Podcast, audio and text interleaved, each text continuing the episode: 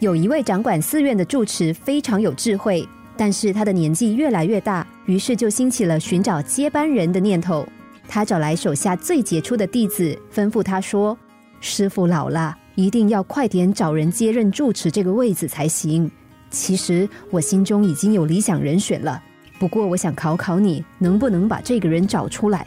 我给你一些提示，就是这个人必须完全符合以下三个条件。”第一，他一定要很有能力；第二，他的内心必须非常慈悲；第三，他一定要很了解这座寺庙的运作才行。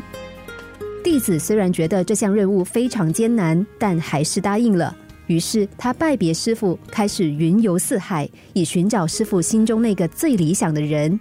然而日子一天一天过去。这名弟子不知道已经走访了多少寺院、多少国家，都找不到完全符合师傅条件的人。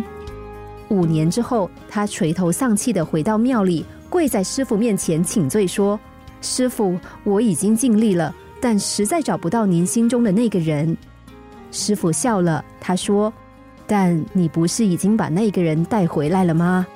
弟子听了很讶异，心想：师傅是不是糊涂了？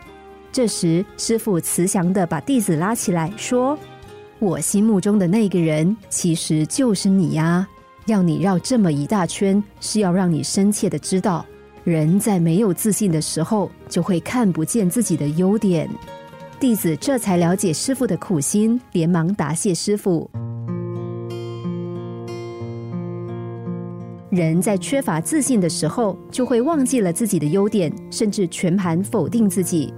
还在学校读书的青少年，因为成绩不好，就觉得自己没有存在的价值；壮年的上班族在工作中得不到肯定，或不幸失业，就感到自己的人生毁了。种种人生的不顺遂，的确会造成我们的苦恼。老是得不到赞美，也会让人沮丧。但别忘了，能彻底击溃我们的信心的，不是别人，永远只有自己。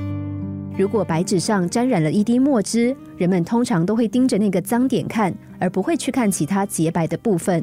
面对缺点时，也时常如此。我们都习惯放任自己的小瑕疵掩盖所有的长处，何不多给自己一点肯定，燃起更多奋斗的勇气呢？